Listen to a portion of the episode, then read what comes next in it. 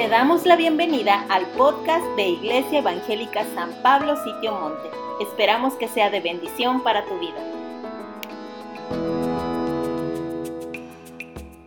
Y me toca ahora comentar algunos detalles sobre lo que ya comenzamos a principios de mes de ver en cuanto a las iglesias del Apocalipsis. Y hoy me tocan dos de las que son más problemáticas, ¿sí? Entonces espero que el Señor nos esté hablando y ayudando a entender. Estas dos iglesias se llamaron Sardis y la Odisea. Di conmigo, Sardis, la Odisea. En realidad el nombre de la Odisea no sé exactamente dónde lo sacaron, pero no, no vivían una Odisea en realidad, vivían un desastre, un desastre espiritual. Y estas dos iglesias tenían graves problemas. Y hoy nos toca analizar cuáles eran aquellos problemas que ellos experimentaban para poder nosotros, nosotros, uh, si tenemos problemas semejantes, resolverlos. Como yo sé que muchos de los que estuvieron en el encuentro también han podido resolver mucho de lo que venían cargando, ¿no es así? Si así es, denme un aplauso, por favor.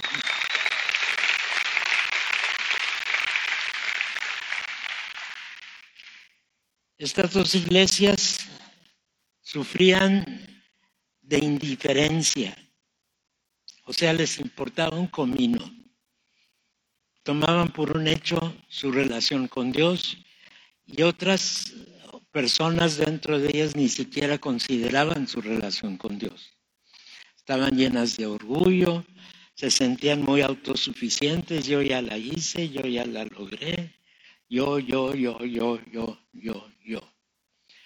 Y eso los llevaba a tener muy poco compromiso. Muy poco compromiso como iglesia y muy poco compromiso con Dios. Espero que la experiencia del encuentro los lleve a un nivel de compromiso con el Señor más firme, más claro y más constante. Que eso va a ser de extraordinaria bendición a cada uno de ustedes. El versículo clave que nos escogieron, que está dentro del pasaje que habla de estas dos iglesias, es Apocalipsis 3:20. Es un versículo relativamente conocido, pero léelo conmigo, ¿sí? He aquí, yo estoy a la puerta y llamo. Si alguno oye mi voz y abre la puerta, entraré a Él y cenaré con Él y Él conmigo. O sea que cuando el Señor entra en una relación con nosotros, es porque le abrimos la puerta para que pudiera entrar. Es importante entender, Dios con el sacrificio de Jesús logró la justificación del pecado de toda la humanidad. Pero para recibir el beneficio necesitamos creer. Creer que lo hizo por amarnos, que lo hizo en una forma totalmente efectiva, que no se tiene que estar repitiendo y que trasciende en el impacto que tiene en cada una de nuestras vidas. Así es que él está con nosotros porque ya le abrimos la puerta y está disfrutando nuestra compañía y nosotros disfrutando la de Él. Amén. Vamos a ver el mapa. Ya lo vimos la semana pasada. No sé por qué escribieron Sardes como Sardes, pero se escribe con I. ¿sí? Sardis y las flechas se movieron un poquito. La de abajo dice la Odisea, ¿sí? Entonces vamos a estar analizando estas iglesias se encontraban en la parte más oriental de lo que ahora es Turquía y tengan en cuenta que como iglesias han tenido que pasar una serie de circunstancias, y particularmente desde que los musulmanes tomaron posesión de esta región. Prácticamente los que formaban estas iglesias llegaron a desaparecer como iglesia. Pero tenemos la absoluta seguridad de que lo que Dios ya había sembrado en ellos, porque muchos de los que residían allí no se quedaron cuando vino la problemática, sino que fueron a otros lados del mundo y comenzaron a sembrar en otras personas lo que ellos habían recibido. Y en cierta manera parte del resultado es que ahora existe la Iglesia Evangélica San Pablo porque alguien tuvo la atención y respuesta al Señor de venir a sembrar la semilla entre nosotros. Vamos a ver unas fotos de Sardis. Ah, tenían una acrópolis que era una fortaleza en la punta de un cerro que era muy difícil llegar allí. Tenían varios edificios de los cuales quedan algunos restos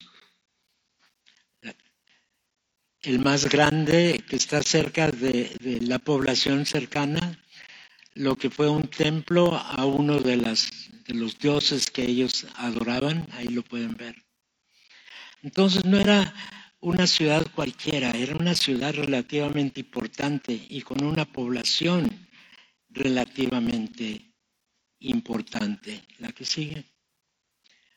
Y el mensaje que leemos en Apocalipsis tenemos que entender que es un mensaje que lo imparte el Señor primordialmente a la iglesia en Sardis, pero también te lo dice a ti, me lo dice a mí. Entonces, tenemos que poner atención a lo que nos está diciendo. Allí, al inicio del mensaje, el Señor Jesús se identifica como Dios y dice, habla de los siete espíritus de Dios. Y podemos identificar los siete espíritus de Dios con los siete atributos más importantes de Dios. La omnisciencia, la omnipresencia, la sabiduría, bueno, todo lo que sabemos que Dios es.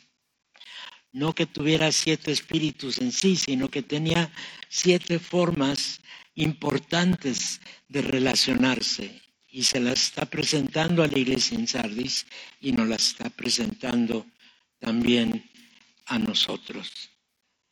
Vemos la que sigue. Y es un llamado, es una exhortación, es un, ah, prácticamente podemos decir, es un llamado de atención en donde está diciéndole a Sardis, hey, fíjate bien cómo está todo nos exhorta. Busca que cambiemos de rumbo. Busca que nos demos cuenta dónde estamos atorados. Busca que desechemos la vida carnal, lo que sale de la carne, y busquemos más lo que viene del Espíritu. Y básicamente lo que le está diciendo el Señor a Sardis ya no sigas igual. Y eso es lo que nos está diciendo a nosotros. Ya no sigas igual. Hoy tienes que estar mejor que ayer y mañana tienes que estar mejor que hoy. Y mejor en el sentido de relación íntima que conservamos con el Señor. Tenemos que aprender a vivir en lo que nos edifica interiormente la gracia que fluye en abundancia de parte de Dios. Muchos caen en el error de depender del cumplimiento de la ley Y nosotros debemos estar absolutamente seguros de depender de la gracia divina que eventualmente nos lleva a cumplir la parte de la ley que debemos cumplir, pero no la cumplimos para poder ganar puntos con el Señor, sino por la relación que conservamos con el Señor. Y aquí en Sardis, en el mensaje, pone delante de la iglesia la posibilidad de que puedan corregirse. Y a ti te dice, hey, en aquello que identifiques que necesite corrección, corrígete y corrígete pronto. Y luego también instruye. Llama el Señor a la iglesia de Sardes al arrepentimiento. El arrepentimiento no es sentirse mal por lo que hice. No es un remordimiento, ay, ya metí la pata, no. El arrepentimiento es cambiar de dirección. Si ibas para allá, ahora vas para acá. Si ibas para allá, ahora le preguntas al Señor por dónde tengo que ir y me he de dirigir en esa dirección. Tengo que dejar la vida carnal, todo lo material queda en papel secundario, tengo que vivir bajo la gracia, no la ley, una ley que en realidad no podemos cumplir bien si no es que el Espíritu Santo morando en nosotros nos lleva a ese cumplimiento. Pero insisto, cumplimos la ley no para ganar puntos con el Señor, sino en agradecimiento y en sometimiento a la dirección del Espíritu Santo. Y cuando está escribiéndole el Señor a la iglesia en Sardes, dice, yo sé que algunos de ustedes están bien. Y hasta les aplaude. Les señala, hey, van en buen camino, síganle, sigan desarrollándose, sigan buscándome, sigan obedeciendo, sigan sometiéndose, sigan recibiendo de mi gracia. Pero otros, vamos la que sigue, no estaban bien. Y el Señor les dice, y aquí podemos ver el pasaje de Apocalipsis 3 del 1 al 6. Primero se identifica y luego les dice, yo conozco tus obras, que tienes la idea de que estás vivo, pero en realidad estás muerto. ¿Por qué? Porque confiaban en otra cosa en vez de confiar en Él. Y les exhorta, dice, sé vigilante, afirma las cosas que están por morir. Aquí se está refiriendo a aquellas convicciones que ya habían recibido en el mensaje de salvación, pero que por descuido habían dejado a un lado. Y les dice, hey, no dejes que este fundamento importante para tu vida. Estos puntos doctrinales esenciales no deben morir, deben permanecer vivos, deben permanecer en una convicción personal que los lleve al cumplimiento. Amén. Y dice, acuérdate pues de lo que has oído y guárdalo. Arrepiéntete, cambia de dirección y luego les advierte, porque si no, vendré sobre ti como ladrón y no sabrás la hora en que llegue. Miren, no vivimos por miedo de lo que el Señor nos vaya a castigar si nos portamos mal. Vivimos por la convicción de que por gracia, por todo el sacrificio de Jesús que derramó su sangre por nosotros, hemos de vivir continuamente agradecidos y arrepentidos de aquello que sabemos que no le agrada a Dios, para buscarlo a Él. Y así no estamos ganando puntos, pero le estamos agradando a Dios con nuestra vida. Y allí dice, reconociendo a los que no habían manchado, no se habían contaminado del medio ambiente. Y les dice, andarán conmigo en vestiduras blancas. ¿Por qué? Porque son dignas las vestiduras blancas hacen referencia a la santidad con que Dios nos viste a nosotros. Nos separa de la inmundicia, nos separa de la contaminación y pone en nosotros vestiduras blancas. ¿Tienes vestiduras blancas?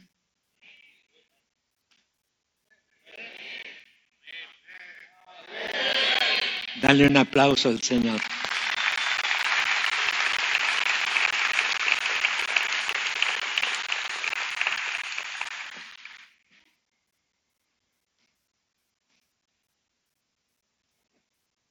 Y sigue hablando diciendo, el que venciere será vestido de vestiduras blancas. O sea, pone delante de ti la capacidad y la oportunidad de vencer la tentación, de vencer la situación que, en que te encuentras y poder ser vestido con santidad.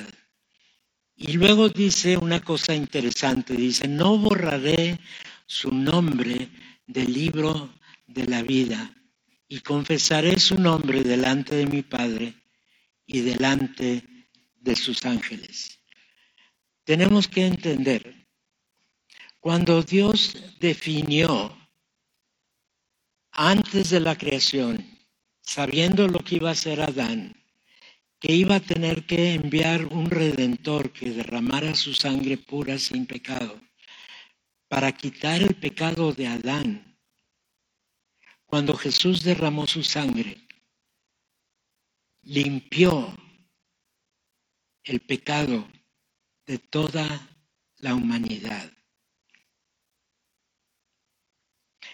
Sin embargo, hay que reconocer que para recibir el beneficio de ese sacrificio, el hecho de que ya está justificada nuestra vida delante de Él.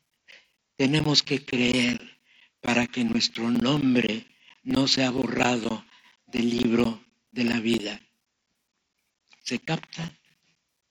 El nombre de toda la humanidad dado el sacrificio de Jesús estaba escrito en el libro de la vida, pero por falta de creer, esos nombres quedaron borrados. Y te advierte el que tiene oídos oiga. Este dice ahí, pon atención a lo que te estoy diciendo, no seas menso. sí, pon atención a la oportunidad que te estoy dando. Aprovechala, cree y serás salvo tú y toda tu casa. Esa es la promesa del Señor. Cree en el Señor Jesucristo y serás salvo. Ahora, sabiendo un poquito acerca de la ciudad de Sardis, fue la antigua capital de Lidia, una región que ahora es parte de Turquía. Era un centro comercial importante, alcanzó a tener unos 50 mil habitantes, que para aquel entonces una ciudad de ese tamaño era una ciudad, ¿sí?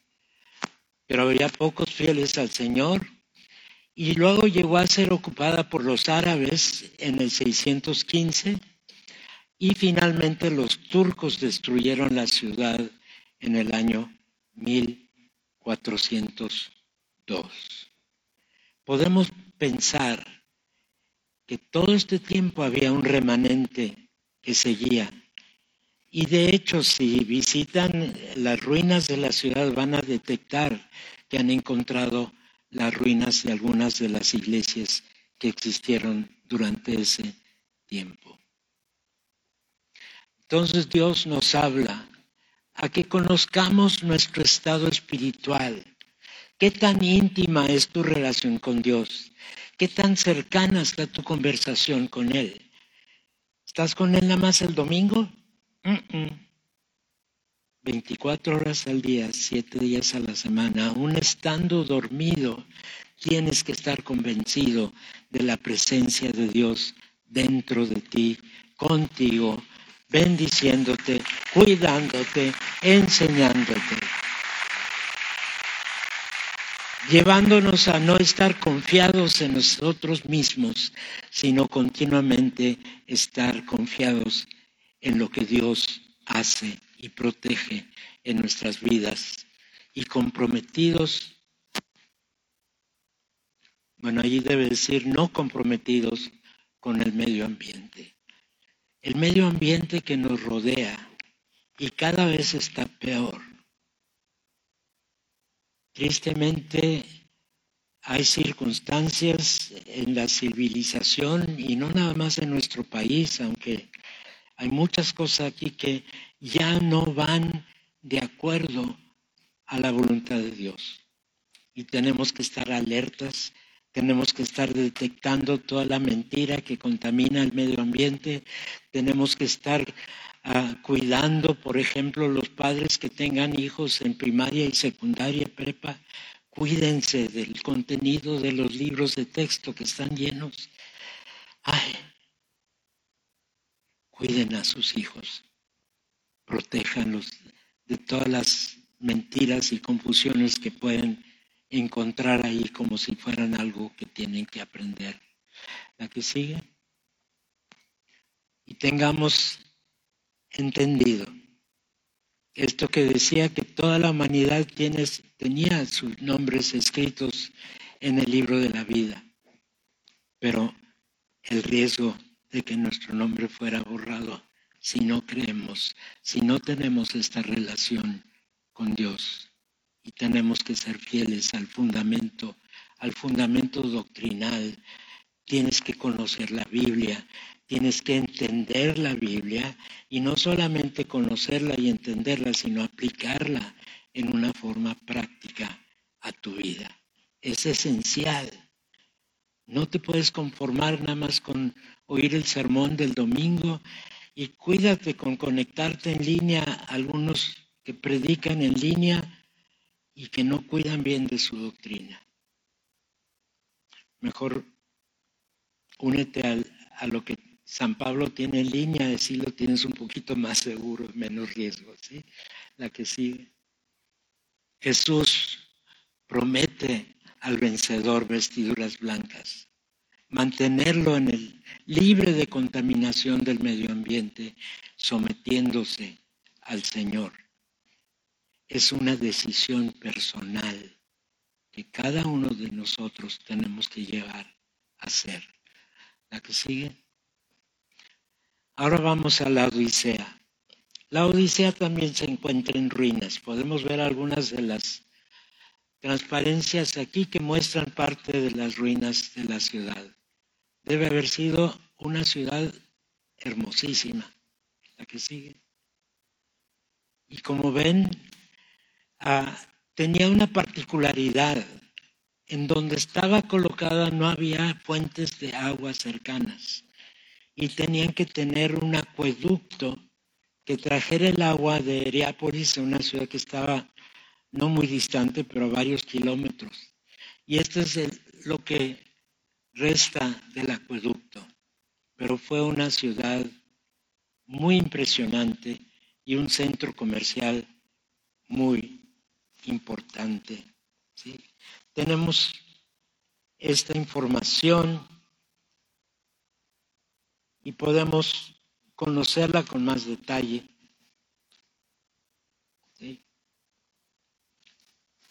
La ciudad había sido fundada unos 300 años antes de Jesucristo. Estaba situada muy arriba del nivel general del territorio donde se encontraba edificada la ciudad y por eso tenía dificultad en la suministración de agua. Así es que la tenían que traer desde lejos. Y en el año 61 de nuestra era fue casi totalmente destruida por un gran terremoto. La pudieron reconstruir, pero con mucha dificultad. Tenían un templo dedicado a un, lo que llamaban esculapio, que tradicionalmente es el fundador de la ciencia de la medicina. Y por eso cuando le escribe a la Odisea habla del ungüento de los ojos, porque era algo que era muy común allí en la Odisea.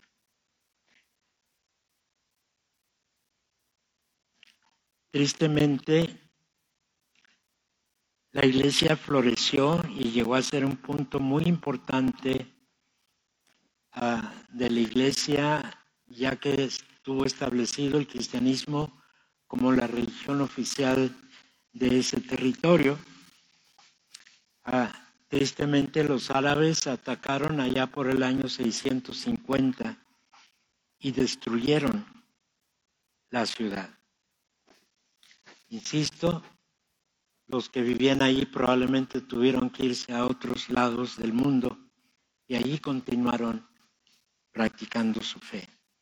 Veamos lo que dicen los pasajes bíblicos. Dice, escribe al ángel de la iglesia en la Odisea, he aquí el amén. Aquí hace referencia, cuando decimos amén, ¿qué queremos decir? Así sea. Él es el que lleva a que así sea. Él es el amén, ¿verdad? El testigo fiel y verdadero, el principio de la creación de Dios. Y Él es el que nos dice esto. Y aquí a la, la Odisea le está advirtiendo, eh, aunque tú te dices ser cristiano, yo conozco tus obras. Yo conozco todo lo que está pasando ahí contigo. Y te tengo que advertir que si no te compones, algo serio va a suceder. Eh, no eres ni frío ni caliente. Ojalá que fueses frío o caliente, pero estás allí. Lo que sigue.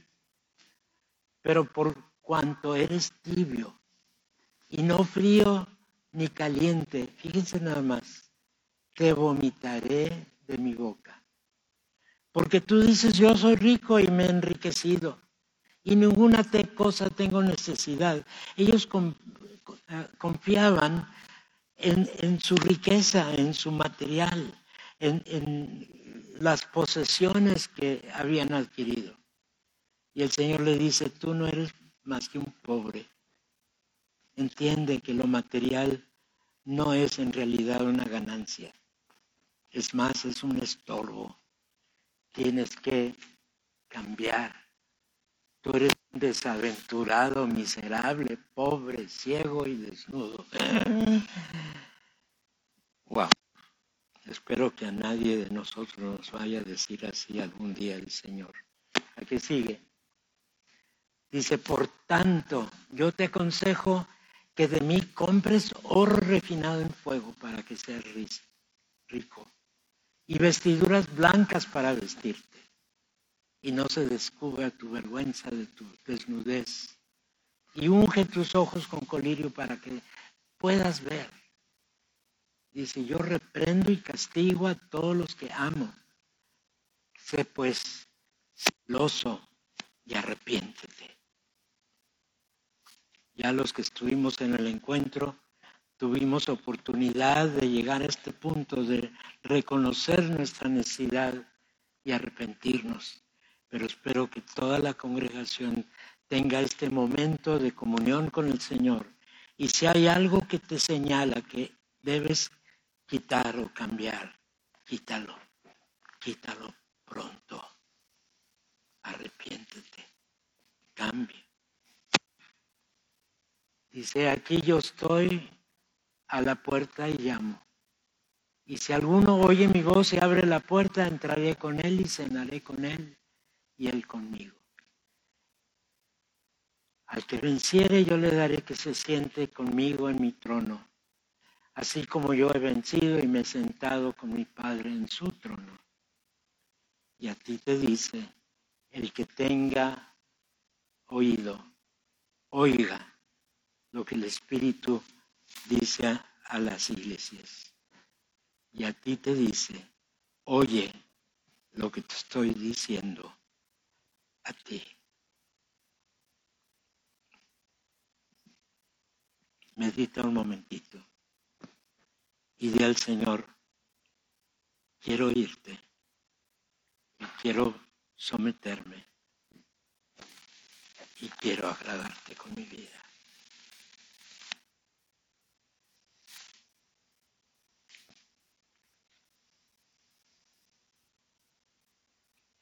En nuestro tiempo es importante llegar a entender que necesitamos esta relación firme con el Señor. Amén. La que sigue. El amén, el Señor es el cumplimiento seguro. Es la fuente de gracia inagotable. Los siete espíritus que mencionamos son sus atributos, las características del Señor. Y nos dice, no te puedes quedar así.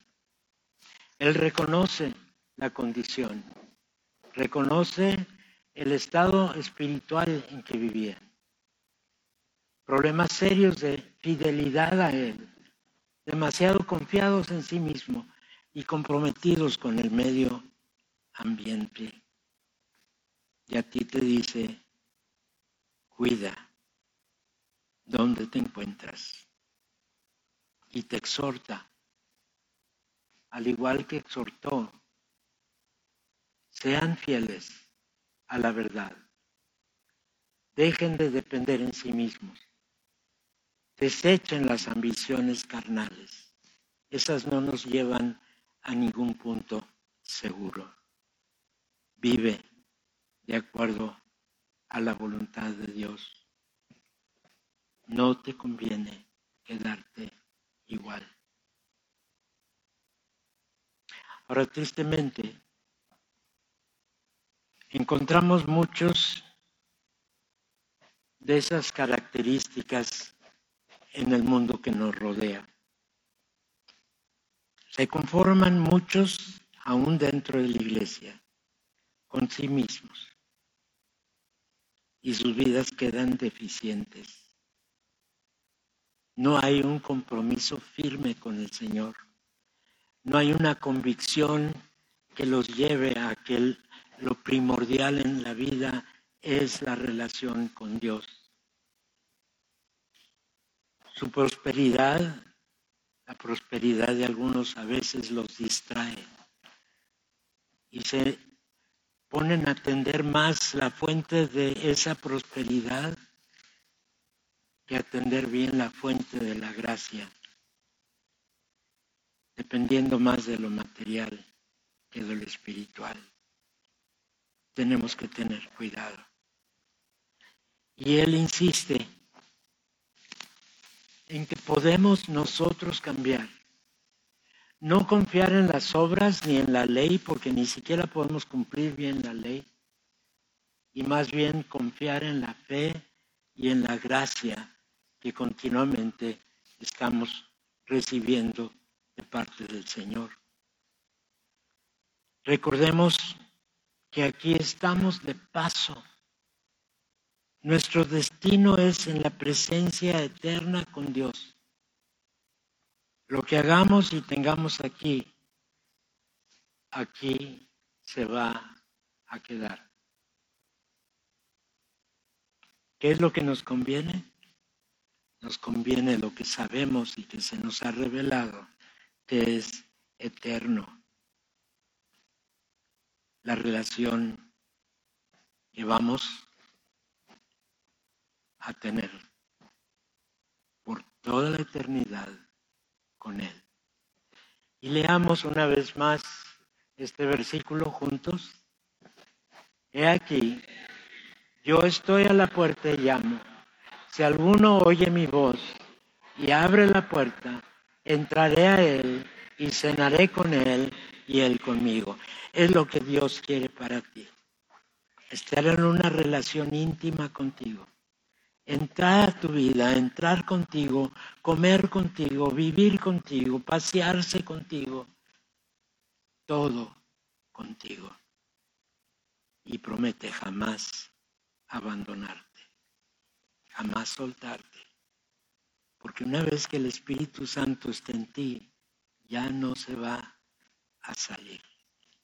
La promesa que está en la palabra es que el que comenzó en ti la buena obra la va a completar hasta el día de Jesucristo. Ahora, ¿cómo vivas tú en el proceso? Pues depende si te quieres ir sintiendo bien o sintiendo mal. De ti es tu decisión. Y más vale que decidas que sentirte bien, ¿verdad? Para estar disfrutando al máximo tu relación.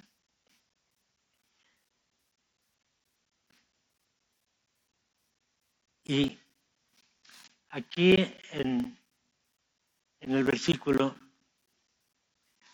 dice, he aquí yo estoy a la puerta y llamo. Una de las cosas extraordinarias en este versículo es que Él no espera que tú vayas a buscarlo. Él está tocando a la puerta de tu corazón, esperando que tú abras esa puerta para estar contigo para toda la eternidad. Amén. Disfrútalo. Déjalo entrar y concédele la libertad en tu vida que Él desea tener.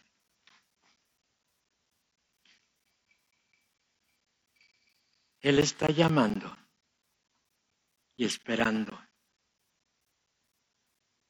que entiendas que nos está transformando de gloria en gloria y que Él va a ser fiel en terminar lo que comenzó contigo.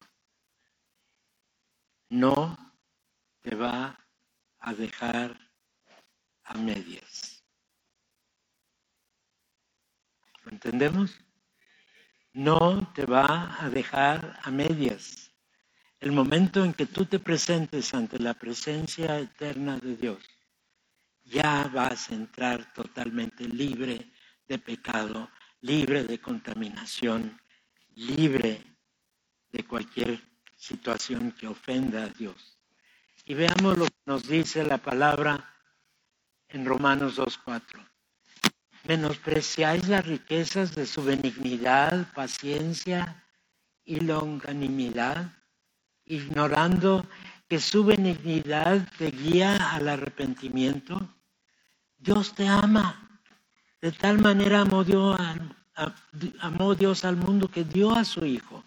Y Él derramó su sangre. la, la obra de Jesús quedó consumada en la cruz. Y lo que te corresponde a ti es aprovechar todo lo que Él ya hizo por ti. No lo menosprecies. Y luego en Filipenses 2.15 nos dice algo más. ¿Para qué es todo esto? Para que seáis irreprensibles y sencillos, hijos de Dios sin mancha en medio de una generación maligna y perversa, en medio de la cual resplandecéis como luminares en el mundo. Vamos a llegar perfectos ante Dios, libres de contaminación y de pecado, pero Él comienza el proceso aquí para que tú demuestres lo que Él está haciendo en tu vida y que vivas, ¿sí? Resplandeciendo como luminares en este mundo. Es el privilegio que Dios te ofrece. Es lo que pone a tu alcance. Es lo que Él desea ver en ti. Que lleves a otros que ilumines el camino hacia la santidad, hacia la salvación, especialmente aquellos que todavía no lo conocen. ¿Para qué? Para que todos entren en esta relación contigo. Nos asegura con otra promesa que encontramos ahí en Apocalipsis 3,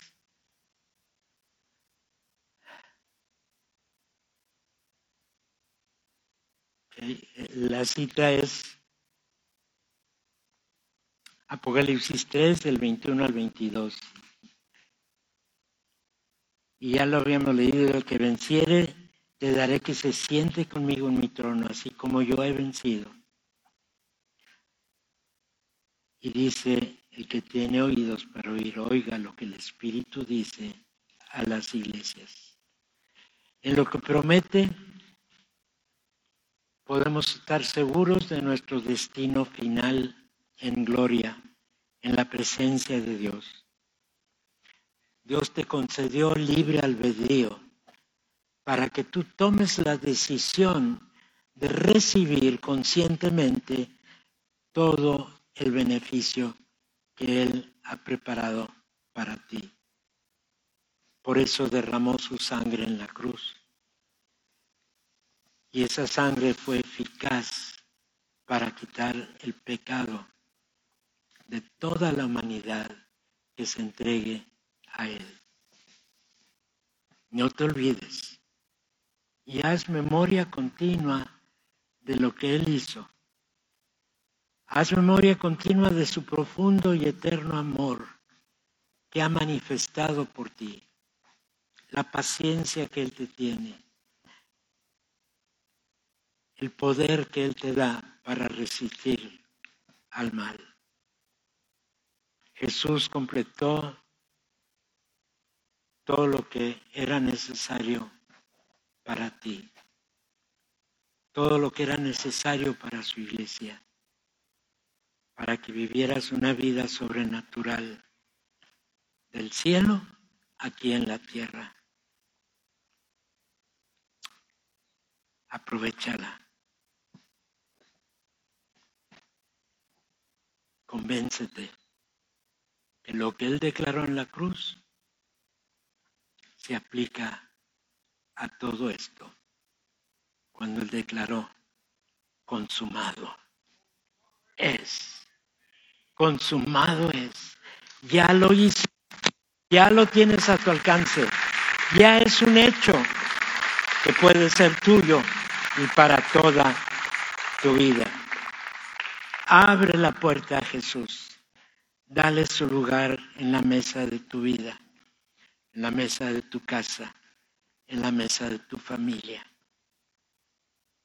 Él es nuestro destino eterno. Él es nuestro destino eterno. Él es nuestro destino eterno. Y recordando aquel